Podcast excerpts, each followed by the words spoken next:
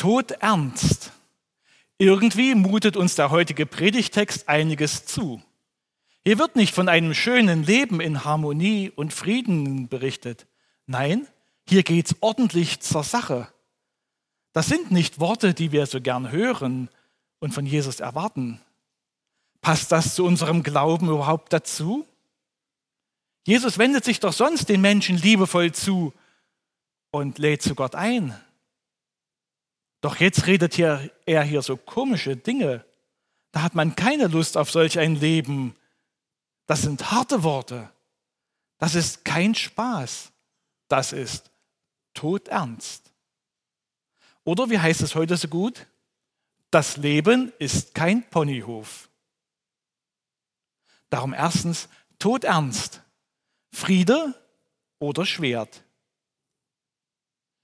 Denkt nicht, dass ich gekommen bin, um Frieden auf die Erde zu bringen. Ich bin nicht gekommen, um Frieden zu bringen, sondern das Schwert. Oder nach einer anderen Übersetzung, ich bringe Kampf. So etwas hören unsere Ohren gar nicht gern. Sie lieben den Frieden und erwarten Jesus als den Friedefürsten. Doch wieso redet jetzt Jesus hier so anders? Ist er vielleicht mit seinen Jüngern mal so ganz allein und verrät ihnen so sein Geheimnis? Als eine wichtige Botschaft, nur so für Insider. Ja, da hätten wir auch gleich ein Beispiel für einen schnellen Angriff eines Jünger Jesu. Denn äh, in Matthäus 26 bei der Gefangennahme steht, Petrus schlägt mit dem Schwert einem Diener des hohen Priesters das Ohr ab. Jesus aber wehrt Gewalt ab. Denn wer Gewalt anwendet, wird durch Gewalt umkommen. Also eine ganz andere Botschaft, als hier beschrieben wird. Was erwarten wir von Jesus? Eigentlich erwarten wir einen Friedefürsten. Was meint Jesus hier? Ich bin gekommen, um das Schwert oder Kampf zu bringen. Da steckt doch in Kampf schon ein bisschen Auslegung. Bevor das Reich des Friedens anbricht, gibt es nämlich Kampf. Das Friedensreich steht bevor, aber bis dahin gibt es Kampf. Jesus bringt selbst, also bringt nicht das normale Schwert zum Kampf gegen alles Böse. Wir müssen auch nicht eine Grundwehrausbildung für einen patriotischen Kampf absolvieren und auch nicht rufen, Gott ist groß und dann wahllos um uns schießen. Da können wir auch nur demütig um Vergebung bitten, dass es Christen gab, welche in einen Kampf zogen, um die Heiligtümer von den Ungläubigen zu befreien. Ja, es gab Kreuzzüge und diese waren verkehrt.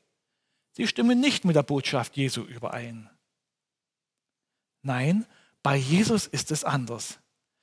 Er ruft nur durch seine klare Botschaft eine ebenso klare Antwort hervor. Jesus sagt von sich, dass er der Weg zum Vater ist. Er sagt nicht, ich bin ein Weg zum Vater. Diese Wahrheit schließt alle anderen Wege aus. Und das möchte keiner hören, der einen anderen Weg zu Gott versucht. Damit macht sich Jesus also keine Freunde. Wenn auch wir so reden, dann machen auch wir uns damit keine Freunde. Dann werden wir zu Außenseitern, welche es mit aller Härte zu kämpfen gilt.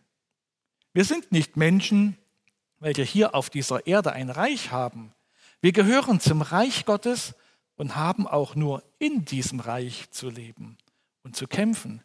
Es gibt darum auch kein Schwert für uns, um gegen Menschen zu kämpfen, sondern ein Schwert des Geistes für geistliche Kämpfe. Damit können wir mit dem Wort Gottes gegen geistliche Mächte kämpfen. Doch wenn das Reich Gottes da ist, ist es ein Reich des Friedens. Es ist himmlisch. Jesus ist gekommen, um eine Reaktion hervorzurufen. Diese Reaktion ist ein Kampf. Nicht umsonst kommen immer wieder Berichte von verfolgten Christen, welche durch ihren Glauben an Jesus Verfolgung leiden müssen, weil sie nicht mehr in der Tradition ihrer Familien bleiben.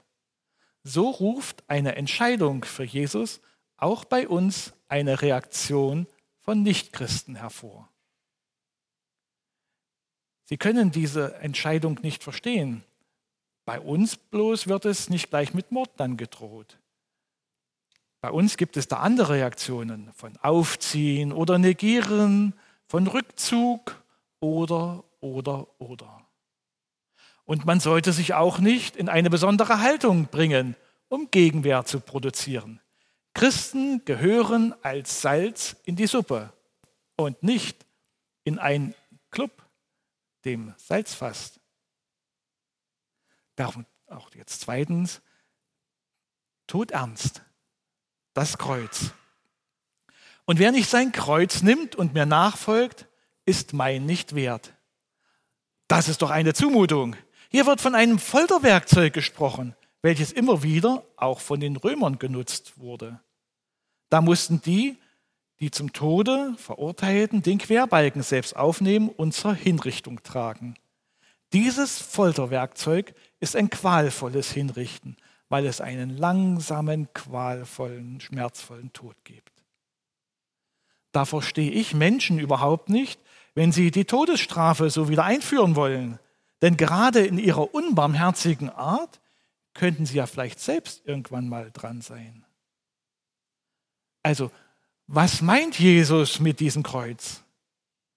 Das Leben als Christ kann ein langer Leidensweg sein. So schön, wie wir es gerade erleben, scheint es nämlich nicht der normale Zustand zu sein. Selbst unsere Lebensbrüche aus vergangenen Zeiten sind da wohl nur ein kleiner Einblick in das Leben. Oder wollen wir mit unseren Erinnerungen an Verhinderung von Schulen, von Berufen, ungeliebten Armeediensten, Androhen von Gefängnis, abgehört werden, etwa da von einem großartigen Leiden sprechen? Aber das ist nicht wichtig. Wichtig ist nur, dass man auch bereit ist, für seinen Glauben auch die Konsequenzen zu tragen und nicht nach den ersten Problemen sich von Jesus abzukehren. Ich kann auch nichts sagen über Menschen, wie sie es halten.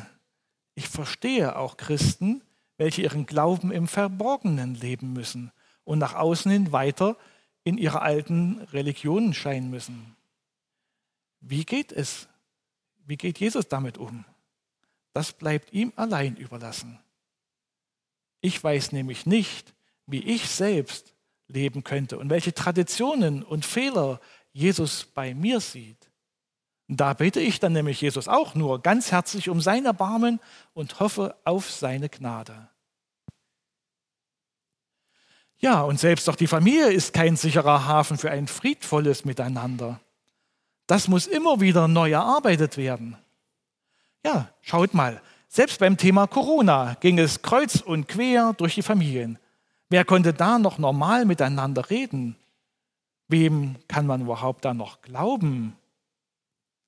Ja, und wie viel mehr geht es im Glauben durch die Familien hin und her? Da heißt es, diesen Weg mit Jesus weiterzugehen, auch wenn es die anderen nicht verstehen. Doch eins sollte klar sein, das Leiden sollte nicht selbst produziert sein. Wie viel Leiden wurde produziert wegen einer besonderen Gotteserkenntnis? Wie viel Bibeltreue gegen Bibeltreue ist schon verletzend. Da hat jeder seine eigene Gotteserkenntnis dem anderen Christen einfach um die Ohren gehauen. Ja, auch wir als Gemeinde sind nur eine normale Gemeinde mit normalen Christen und den normalen Problemen. Jesus fordert uns auf, das Kreuz auf uns zu nehmen und einem Leben mit ihm wert zu sein. Bist du bereit, auch für deinen Glauben Probleme zu bekommen, zu leiden? Da rede ich noch nicht einmal von Verfolgung. Jesus ist den Leidensweg gegangen. Also wir können uns damit keine Punkte zu unserer eigenen Errettung arbeiten. Jesus hat schon für unsere Erlösung alles getan. Tod ernst, das Kreuz. Jesus hat es getragen. Und darum drittens, tut ernst das Leben. Wer sein Leben finden will, wer sein Leben findet, wird es verlieren. Und wer sein Leben verliert um meinetwillen, der wird es finden. Ja, wie heißt es so schön bei einer Trauung? Willst du glücklich werden? Dann brauchst du nicht zu heiraten. Willst du glücklich machen? Dann hast du eine große Aufgabe übernommen. Ja, wenn du nämlich nur an dich selbst denkst, dann investierst du nicht in das Leben. Wie viele Paare müssen an dieser Stelle immer wieder neu arbeiten, um ihre Beziehung am Leben zu halten? Das ist tägliche Arbeit. So ist es auch mit dem Leben als Christ. Wer nicht investiert in die Beziehung zu Jesus, weil es gerade mal so nicht in den Plan passt, der muss sich auch nicht wundern, wenn Jesus ihm abhanden kommt. Die Beziehung zu Jesus muss gepflegt werden. Oder lässt man Liebesbriefe Jesu ungeöffnet liegen, reagiert nicht darauf, sondern stapelt sie fürs Altpapier? Also ich habe die Briefe meiner Frau geöffnet und habe sie beantwortet. Heute wäre so etwas vielleicht ein Reagieren auf einen Anruf, auf Nachrichten-Apps. Wer nur ständig übervorsichtig durch das Leben geht, macht sich das Leben schwer. Ich vergleiche es gern mit einem Infektionsgeschehen in meinem Beruf. Zuerst einmal habe ich mir meinen Beruf ausgesucht, um darin zu arbeiten. Ich habe mir diese Arbeit ausgesucht. Ich kann also in der Pflege nicht ständig meine Arbeit verweigern, weil es da Noroviren oder Rotaviren gibt. Ich muss aber auch dran denken, gewissenhaft zu arbeiten damit nicht was in die Hose geht. Damit muss ich leben. Das gilt ebenso wie bei anderen Viren, Strahlung oder anderen gefährlichen Dingen. Aber ich halte mich auch nicht so für toll, dass ich bewusst auf eine Infektionsstation gehen würde. Aber ich habe zu arbeiten und das regelmäßig. Ich denke also nicht ständig an das Risiko. Genauso sehe ich es auch mit dem Leben. Wer nur ständig sein Christsein in perfekter Weise leben will, also ständig damit beschäftigt ist, seine Krone zu putzen, der wird wohl am Leben vorbeigehen. Wer nur ständig auf der inneren Suche nach seinem eigenen Ich ist, geht wohl am Leben vorbei. Jesus hat sich selbst gegeben. Er hat sein Leben in der göttlichen Herrlichkeit abgegeben. Er wurde uns gleich. Er wurde Mensch. Doch er hat das Leben auf der Erde durchlebt. Er überwand den Tod und hat dadurch wieder ein unvergängliches Leben in der göttlichen Herrlichkeit erhalten. Das Leben ist todernst. Es endet immer tödlich. Doch mit Jesus darfst du ein neues Leben gewinnen. Ein Leben in der göttlichen Herrlichkeit. Du darfst Gott schauen von Angesicht zu Angesicht. Das ist die Wahrheit des Lebens mit Jesus. Du darfst mit Jesus leben. Welch ein Geschenk Gottes an dich.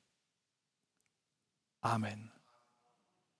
Und der Friede Gottes, der unser Denken übersteigt, der bewahre dich in Christus Jesus unserem Herrn. Amen.